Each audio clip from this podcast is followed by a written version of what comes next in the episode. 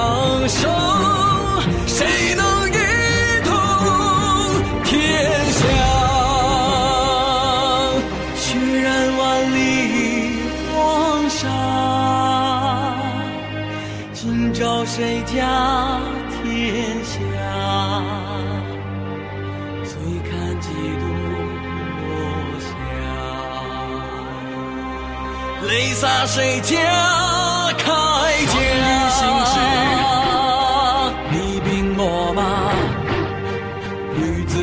子写信，绣我兵甲。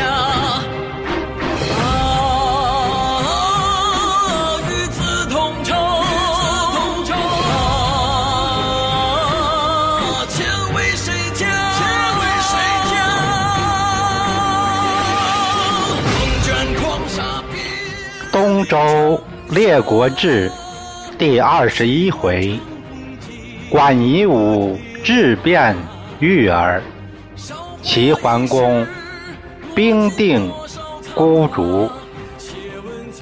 第一节：齐桓公征山戎。血染万里黄沙。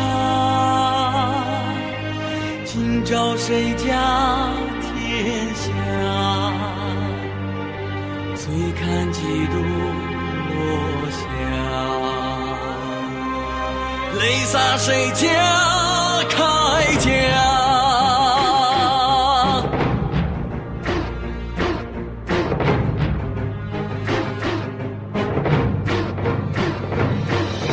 弑君谋国，图雄争霸，满心流离，望断天涯。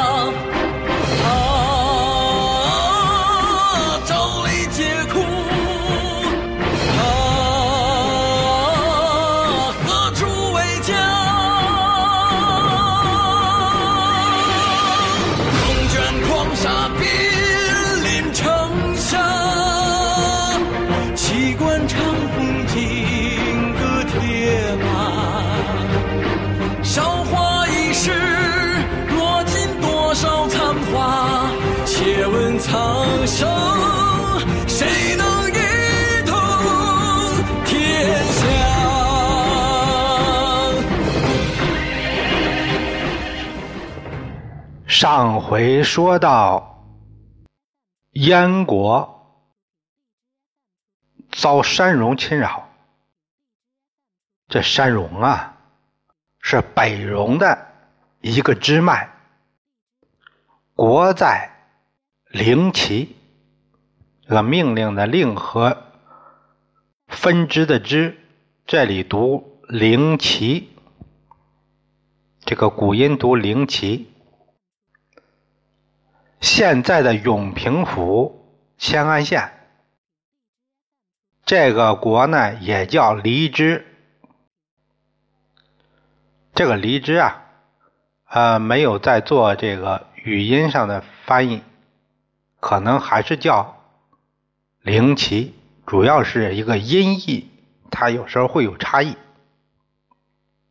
就好像美国有时以前翻译成米国一个道理。它西边是燕国，东南和齐鲁搭界，它就介于三国之间。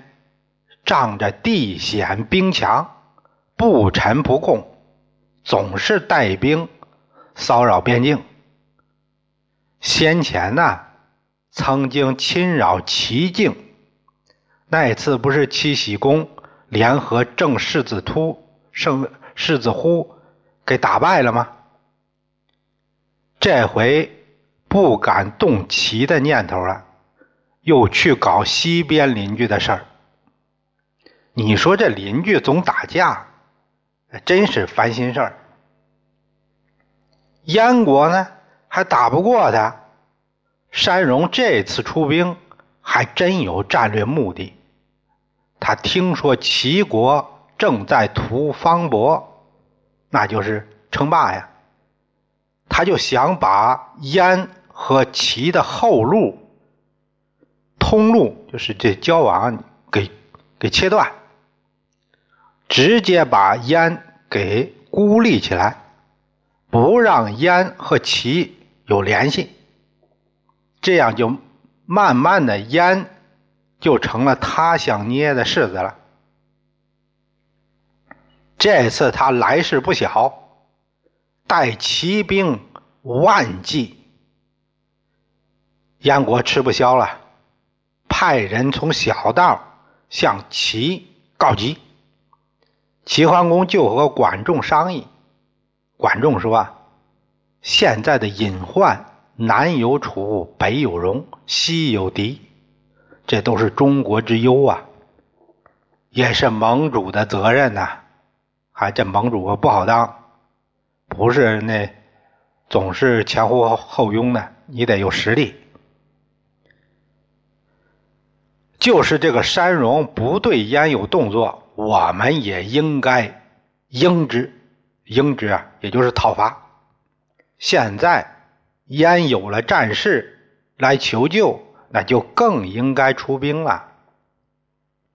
就这样，齐桓公率师救燕，大军渡过济水，鲁庄公在鲁济相迎。这济水啊，在齐鲁之间，西段为鲁济，东段为齐济。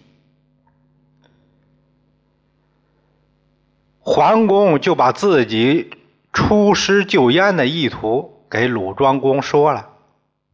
鲁侯说：“君见豺狼已经北方，必亦君受其赐，岂为燕人？寡人愿所必复以从。”哎，这打侵略侵略者的事儿，安邦靖边对我鲁也是直接直接的受益者啊。不单是燕，我们也应该出力呀。桓公说：“北方险远之地，寡人不敢劳君谕旨。若虽有功，君之灵也；不然，而借兵未晚。”桓公说：“呀。”北方这地方路远地险，很是辛苦，就不劳你们驾了。要是，呃，成功，就是有你们的护佑，客气话了。要是到时真是兵力不济，再向你们借兵不迟。桓公的意思是自己能做的，最好别让别人插手，让自己大显神威，对齐国的影响力，他的提升。是有说服力的。鲁侯一看，那就尊重您的意见吧。桓公别了鲁侯，率领大军向西北开进。咱们却说这个灵其子，他是子爵，他名叫密卢，在燕境内，他已经祸害俩月了。掠夺人口无数，他听说齐大军要来了，以前吃过亏。哎，我不跟你照面，拜拜。他带军队撤了。桓公兵至蓟门关，啊，现在的天津蓟县。燕庄公出城迎接，谢其侯远救之劳。管仲认为，这山戎虽然撤了，但没受到挫折，是得便宜跑了。要是我们这边一撤，他不知道说什么时候还会来。不如我们找他打一仗，直接给他打服了，一下子就让他老实了，以除一方之患。桓公认为，呃，对。燕庄公一听，啊，这样最好了。他表示自己愿为先锋。桓公说：“你们刚经历战事，将士们都很疲劳，怎么忍心让你们为前队冲锋呢？还是为后军吧，为我们壮声势就够了。”燕庄公说：“此去向东八十里，有个国叫吴中，吴中啊，现在的玉田县。”虽然也是山戎的一支，但他们不依附山戎，可以招招过来，让他们为向导，要不说得有本地熟悉人土风情的呢。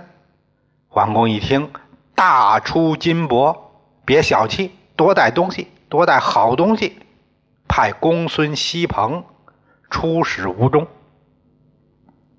吴中也不含糊，派出大将胡尔班，率领骑兵两千前来助战。桓公又给胡尔班厚赏，舍得花钱，人家才愿意为你出力，也是显示出一种诚意。换句话说，那对方说啊这叫看得起我。桓公让胡尔班为前队行军约两百里，来到一险要之地，桓公就问燕伯：“哎，这什么地方？”燕伯说：“这个地方叫葵祠，是北戎出入的交通要道。”桓公和管仲一商议，把辎重粮草分一半，屯于葵祠，让士兵伐木筑土，就在这里啊建起一道关隘，让鲍叔牙留守，其他负责由他来负责后勤。保障工作，桓公在葵祠休息三天，把这些行军中体质差、有了病的都留下来休养，专挑精壮士兵，又开始行进。这就是保持战斗力。却说这个灵奇子秘卢听说骑兵打过来了。他找来手下大将速买商量怎么办。速买啊，这个人多智。他说：“齐联军远道而来，趁他们立足未稳，采用突袭，可以获胜。”于是秘鲁给速买三千骑。速买传下号令。三千兵马埋伏在山谷之中，就等着齐军到来。胡尔班他是前队呀，他先到，速买就带了百十人迎敌。胡尔班手持长柄铁锤，往速买脑袋上就砸。速买挺大刀相迎，打了数十个回合，速买装着打不过了，拨马就走。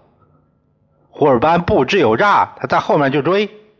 让速买给带入了树林中，一声呼哨，山谷顿时响应四起，一下子把胡尔班给围住了。胡尔班的军队也让人家给截为两段，胡尔班死战，哎，战马受了重伤，哎，没办法再打了，哎，只能等着受死了。这时候，齐侯大军赶到。王子成府大显神威，把速买的军队杀得大败，救出了胡尔班。胡尔班这一仗带来的兵折损了大半，他都不好意思见桓公了。桓公说：“胜败是常事啊，将军别放心里去。来呀，把我那好马给虎将军用吧。”就这样，桓公不但没有责怪，还送了匹好马给胡尔班。这说明人家桓公很会用人，实在用人。你说在他手下能不出力吗？胡尔班感谢不已。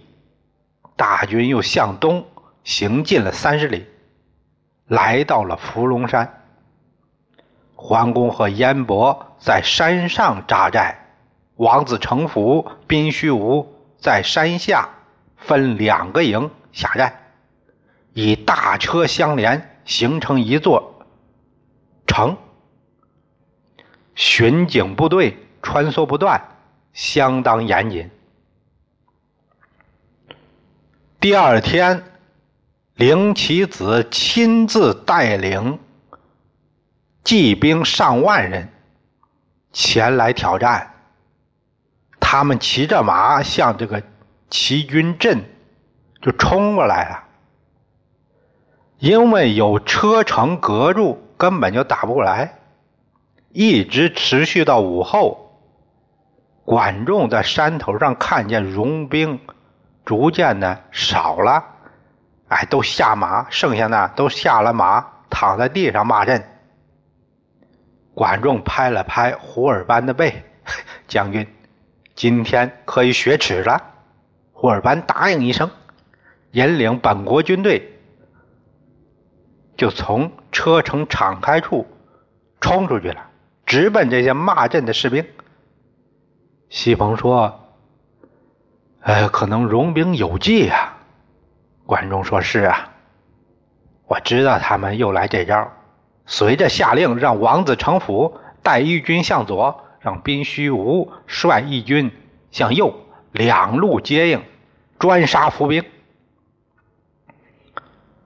原来这山戎还真是用了伏兵，他看齐军总不出战，就想诱敌而战，故意让士兵下马谩骂。胡尔班刚到敌军那儿，就听后面大寨鸣金，让回去，于是勒马而回。哎，你得听将令。这边秘卢眼看着胡尔班要中招了，哎。哎，怎么回去了？你你来呀？哪有这样的？你让人家来，人家就来呀。他着急了，一声呼哨，指望着山谷中的兵马出来合围夹攻呢。怎么吹也没动静。早让人家王子成府和宾须无这两路人马给杀得七零八落，戎兵大败而回。损失了很多兵马。哎呀，宋买就献计说：“齐呀，要继续进兵，必然要走黄台山谷口。我们把这个谷口给他封死，外面多挖堑壕，派重兵把守。就是有百万之众，也难以飞越了。伏龙山。”二十里内根本就没有泉水，必须依靠虚水。我们把虚水的流给它断坝，这样齐军无水可用，必乱。只要一乱，必然溃散。到那时候，我们再乘溃击之，必胜。另外，再派人。向孤竹国求援，借兵助战，这是万全之策也。速买这招还真高，三步棋，一步一步接着走，断水比断粮都见效。深沟高垒，我给你耗，这对远征军相当不利。秘鲁大喜，依计而行。咱们再看着管仲，见戎兵退了以后，一连三天没了动静，他心里啊就犯了一嘀咕了，派人去打探，回来报告说黄台山谷口大路已经给截断了。深沟高垒，有重兵把守。管仲将向这个胡尔班了解情况，呃，还有没有别的路可以通行的呢？胡尔班说：“要是从黄台山走啊，不过十五里就可以直接打到他的国了。要从别的路走，要从西南转个大圈儿。”由芝麻岭的青山口再迂回，向东回来数里，这样才能到灵奇的老窝。哎，这条道山高路险，车马根本没办法通行。两人正说着话呢，牙将连志来报：“仲父，我们的水源让人家给断了。”